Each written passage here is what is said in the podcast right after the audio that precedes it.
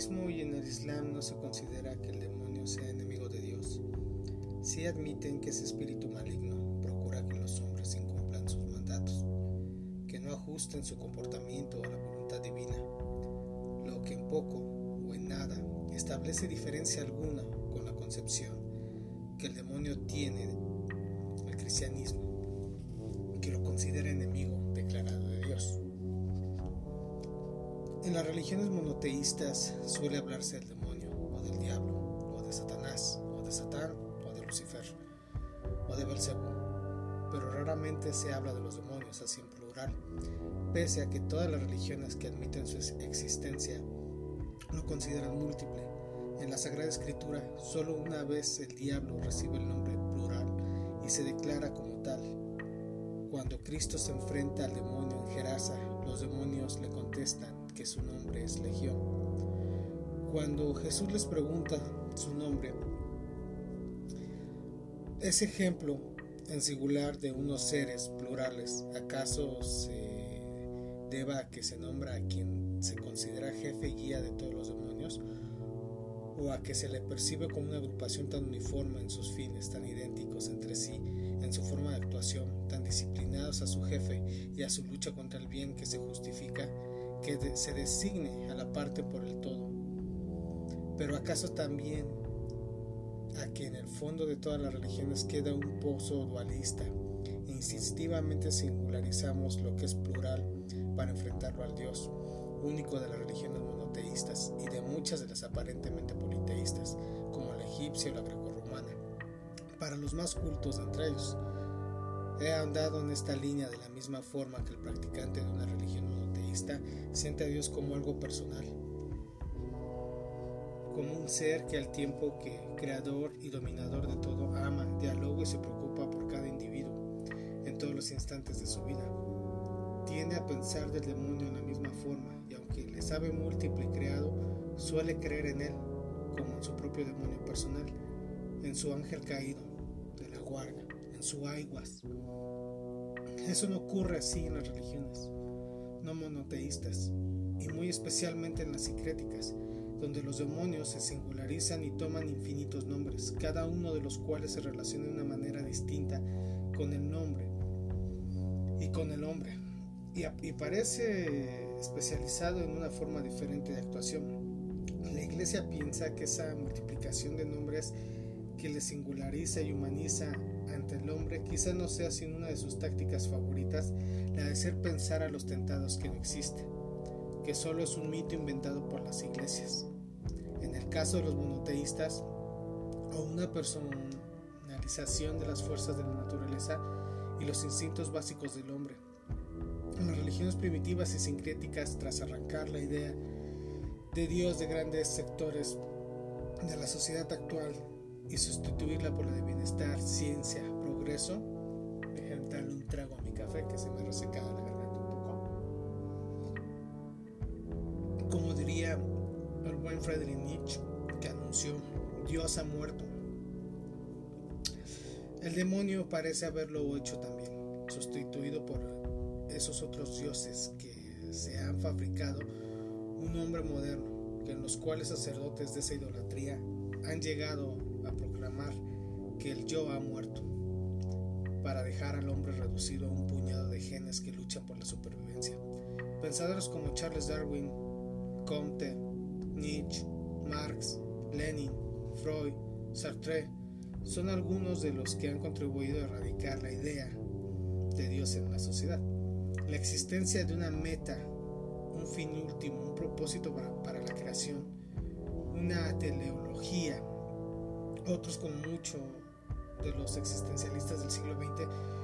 proclamaron la idea de un silencio de Dios, de un alejamiento de Dios, de una despreocupación de Dios por el hombre, es decir, la negación de un Dios personal que llevaba implícita y más asimilable por toda la negación de los ángeles y los demonios, al viejo y denostado geocentrismo. Al soberbio heliocentrismo ha sucedido el hombre actual, que se sabe un fragmento casi inapreciable en el tiempo y en el volumen de un planeta perdido en un mar de galaxias, pero que se considera la medida de todas las cosas y cumbre de un universo surgido del azar, en el que huyendo de su angustiosa sociedad busca la presencia de otros seres como él, eh, ya saben, los hombrecitos verdes, ¿no? En el insoldable cosmos. Pese a su táctica de ocultación, el diablo orgulloso quiere saberse presencia en la humanidad y reconocido y adorado por los hombres, y entre la fe de unos y el ateísmo de otros, y el agnosticismo práctico de los más que han encontrado un hueco para que prolifere el satanismo en cualquiera de sus manifestaciones, desde la posesión al culto, grito de rebeldía de quienes cultivando la amistad del demonio se sienten superiores a los demás, más malos, más valientes, más capaces de desafiar al Dios de todos ellos. Otro tema al que vamos a dedicar en algún espacio más adelante es referirnos a la variedad del hecho religioso a través de los tiempos, como les dije en mi primer podcast. Hemos dejado el, dualismo como una de las características básicas de antiguas religiones primitivas y de modernas filosofías que han venido a coincidir con aquellas primitivas creencias en entender todo lo existente como la lucha, colaboración, ya saben, de las dos fuerzas anagónicas, eh, antagónicas perdón, de, dos seres enfrentados, de dos dioses creadores de elementos opuestos, el bien y el mal, el espíritu y la materia, el cuerpo y el alma, lo celeste y lo terreno, la luz y la oscuridad, y un largo etcétera. La existencia del mal físico, moral, intelectual o emocional ha provocado que todas las religiones primitivas o avanzadas, politeístas o monoteístas, se hayan preguntado por qué, por qué de su existencia. Una pregunta con respuestas diversas que puede arrastrarse hasta los más antiguos documentos babilónicos, asíricos, chinos, egipcios, hindús, grecorromanos, intentando conjugar con las ideas de una bondad infinita en el Dios creador con la existencia del mal, sin introducir en la ecuación el dato de la libertad humana. Pregunta y respuesta que bajo una u otra formulación se encuentra en los neoplatónicos como se encontraba en Heráclito, Pitágoras, Platón, Empédocles o Plotino se encierra en los Upanishad de los Vedas, que recuerden que los Vedas es sabiduría, que significa verdad, la verdad ante todo, y ha revertido siempre religiosas como la iránica, el mazdeísmo, el cervantismo, el orfismo, el hermetismo, el gnosticismo, el maniqueísmo, los cátaros o los albigueses, por ejemplo, eh, que son cercanos al dualismo, pero creador de un monoteísmo impregnado de dualismo ético. Zoroastro, que también fue llamado Zaratustra, influyó notablemente en la forma en que las religiones nacidas de la Biblia concibieron a ángeles y demonios, como ha quedado claramente demostrado en la lectura de los manuales de la disciplina de los llamados manuscritos para del muerto. ¿Se acuerdan que en el primer capítulo les dije que íbamos a platicar de este Zoroastro? Bueno, Zoroastro en sí nació y vivió en Persia, aproximadamente entre los siglos 6 y 7 antes de nuestra era, obviamente, él desde muy joven ya era sacerdote. Supuestamente dicen que él recibió las eh, revelaciones del dios Aura Mazda, que significa Señor de la Sabiduría, en diálogos recogidos en los Gatas y una parte de Asbesta. Aprendió y enseñó que solo Aura Mazda era digno de culto, pero uno de sus hijos, Ariman, optó por la defensa del mal se convirtió en demonio y asumió para siempre a los creados en la lucha entre dos principios enfrentados, el bien y el mal, los dos elementos que forman parte de casi toda la especulación ética religiosa universal posterior a su formulación. En cambio, nuestro demonio, el demonio de todas las religiones, el demonio actual es una transfiguración, de hecho, de Ariman, el hijo de Dios único de Ahura Mazda, que fue mostrado a los hombres de Zaratustra. Es pues hijo dualismo, siquiera sea ético sentido por el hombre desde el albor de los tiempos. Pero también en la mitología ibérica eh, hay ejemplares españoles, de hecho, en los que pese al cristianismo imperante, donde hace muchos siglos en la región asturiana, perdura al menos como valor folclórico la herencia mitológica de la visión animistía de sus antepasados anteriores a Cristo, en las que actúan solo los hombres con eh, serie de fuerzas espirituales de carácter dual,